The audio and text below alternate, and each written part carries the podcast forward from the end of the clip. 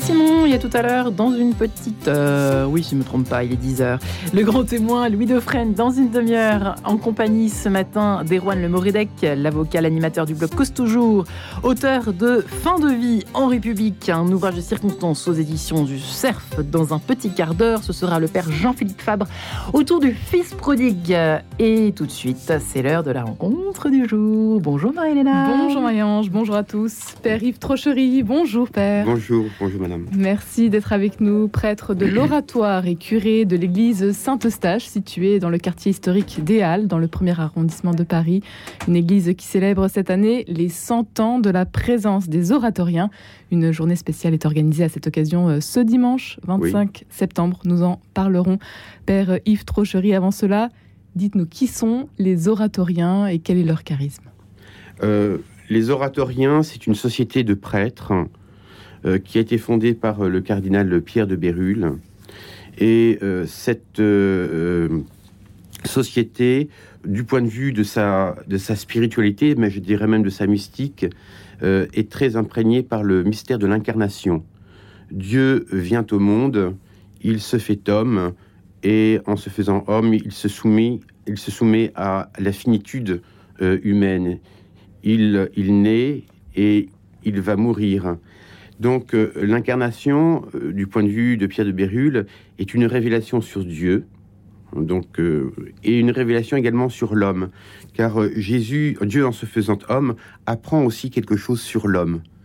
D'où cette attention un peu obsédante pour les, les oratoriens, cette attention pour l'anthropologie.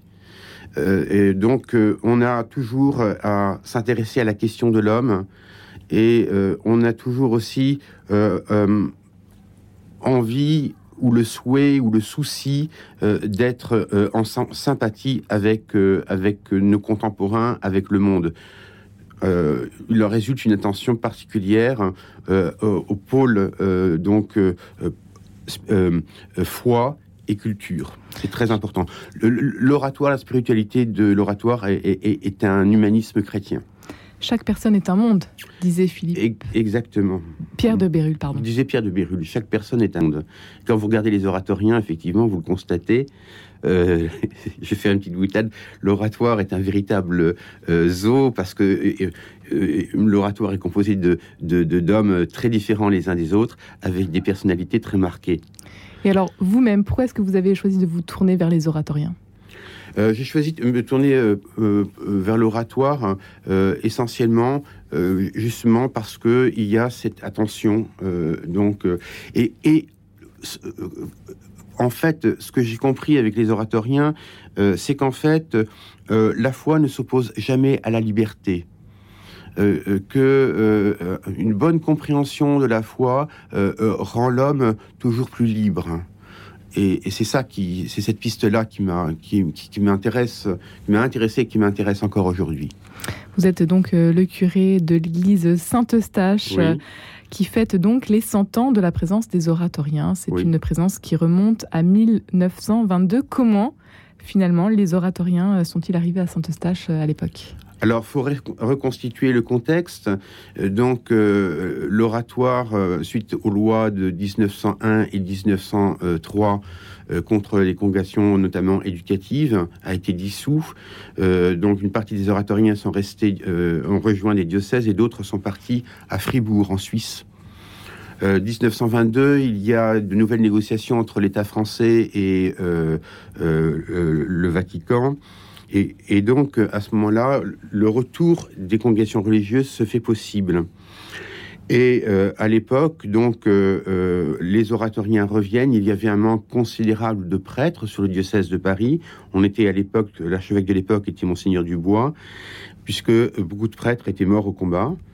Et donc, voilà, Courcou, qui, je pense, connaissait son prédécesseur, l'abbé Courcou donc, euh, euh, a pris contact avec Monseigneur Dubois, qu'il connaissait, et on lui a confié Saint-Eustache. Voilà, c'est comme ça que ça a commencé. l'arrivée des oratoriens a commencé. Il y avait avant la Révolution un prêtre qui était ancien oratorien, le père Poupard, hein, qui était confesseur du roi, qui avait été également curé de Saint-Eustache. Je rappelle également que les oratoriens étaient présents dans le quartier dès le XVIIe siècle, puisque ce qu'on appelle l'oratoire du Louvre, qui est le temple de l'Église réformée aujourd'hui, était en fait à l'origine l'église des oratoriens. Et alors qu'est-ce qu'il faut retenir de ce siècle euh, à Saint-Eustache, de cette présence donc des oratoriens dans le quartier euh, des Halles? Je dirais que euh, les oratoriens, me semble-t-il, quand je lis tous les, documents, les archives, ont, donné une certaine patte à l'église Saint-Eustache. et en fait, l'église Saint-Eustache, à l'origine, à ce moment-là, n'était pas très attrayante. elle, était complètement cachée. Euh, par les pavillons Baltard qui faisaient 25 mètres de haut, il y en avait 10, on ne la voyait nulle part. Maintenant, quand vous venez euh, sur la place des Halles, vous ne voyez que ça. Donc c'est le, plus gros bâtiment et, on, constate la, beauté de l'église. Alors très vite, euh, les oratoriens, en fait, ils ont notamment Courcou. Alors Courcou, je rappelle une petite chose. donc le premier curé oratorien de Saint-Eustache. Jules-Marie Courcou est devenu par la suite euh, évêque d'Orléans. Et c'est lui qui a baptisé euh, Jean-Marie Lustiger lorsque Jean-Marie Lustiger avait 14 ans. Et euh, le cardinal Lustiger, de ce fait, a toujours été attaché aux oratoriens, notamment à deux figures oratoriennes, le père Louis Bouillet, qui était théologien, Hein. Le cardinal a souhaité lui-même présider les obsèques de Louis Bouillet, mais aussi le père Jean Dujardin, qui était euh, secrétaire auprès de la conférence épiscopale pour le judaïsme. Il y avait un dialogue très entretenu entre Jean Dujardin, oratorien et ancien supérieur général, et le cardinal Lustiger. Alors, lorsque Courcou arrive, eh bien, ce qu'il fait, c'est que il institue euh, euh, et,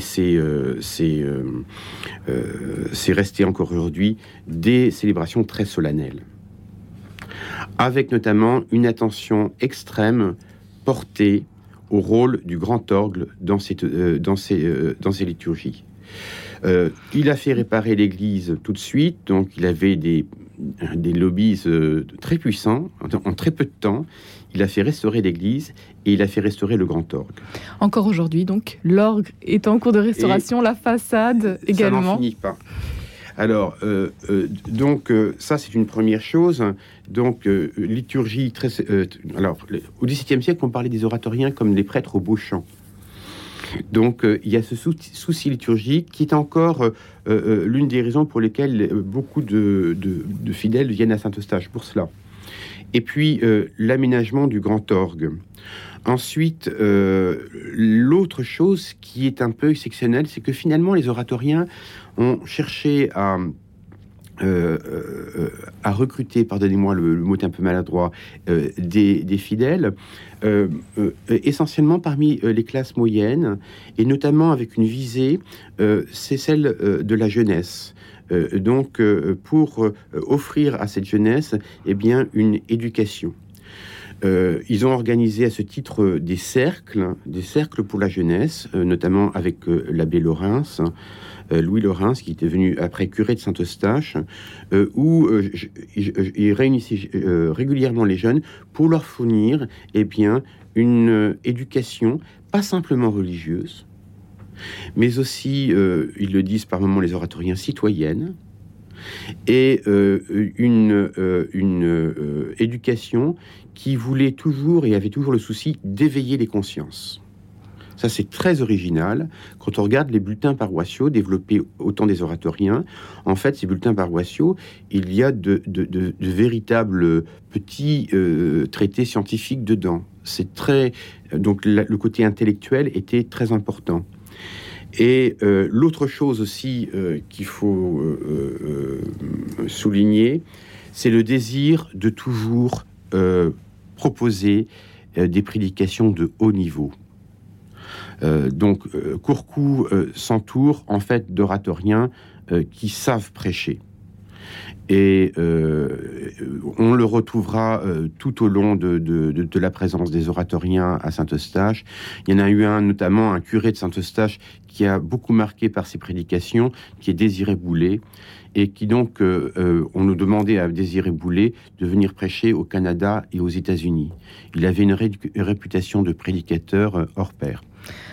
Pour en savoir encore plus, on est donc invité ce dimanche vous animerez donc, euh, vous célébrerez la messe euh, pour les 100 ans de la présence euh, des oratoriens à Saint-Eustache. Et puis, il y aura une conférence sur ce thème, l'arrivée des oratoriens à Saint-Eustache en 1922.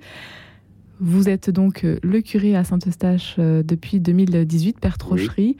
Qu'est-ce qui, qu'est-ce qui vous anime dans votre mission quotidienne? Et puis peut-être une rencontre improbable qu'il y a eu à Saint-Eustache ces derniers temps alors, euh, ce qui m'anime essentiellement, c'est, d'abord, euh, euh, comment dirais-je, vraiment conforter la, diversité. La diversité au sein de Saint-Eustache, diversité des personnalités, diversité des convictions, diversité des modes de vie, diversité sociale, et ceci à partir d'activités qui concernent la solidarité, la culture, l'art. L'art a une importance fondamentale à Saint-Eustache. Hein, euh, et depuis le début, je vais vous lire un, petit, euh, un euh, une petite. Il reste une minute. Père Trochery. bon, je vais pas vous lire. et donc là, voilà, et, le côté de solidarité. la, la, rencontre improbable, eh bien, c'est en avril 2004. J'étais présent aussi. donc euh, en avril 2004, euh, au moment du centenaire de, l'entente cordiale, la reine, la reine d'Angleterre, a voulu venir écouter les grandes orgues. Donc, euh, elle a été accueillie à Saint-Eustache en présence du cardinal Lustiger, du maire de l'époque, Bertrand Delanoë, du curé de l'époque, Luc Forestier. Donc, elle est restée écouter donc le grand orgue de Saint-Eustache. C'est peut-être ça la, rencontre.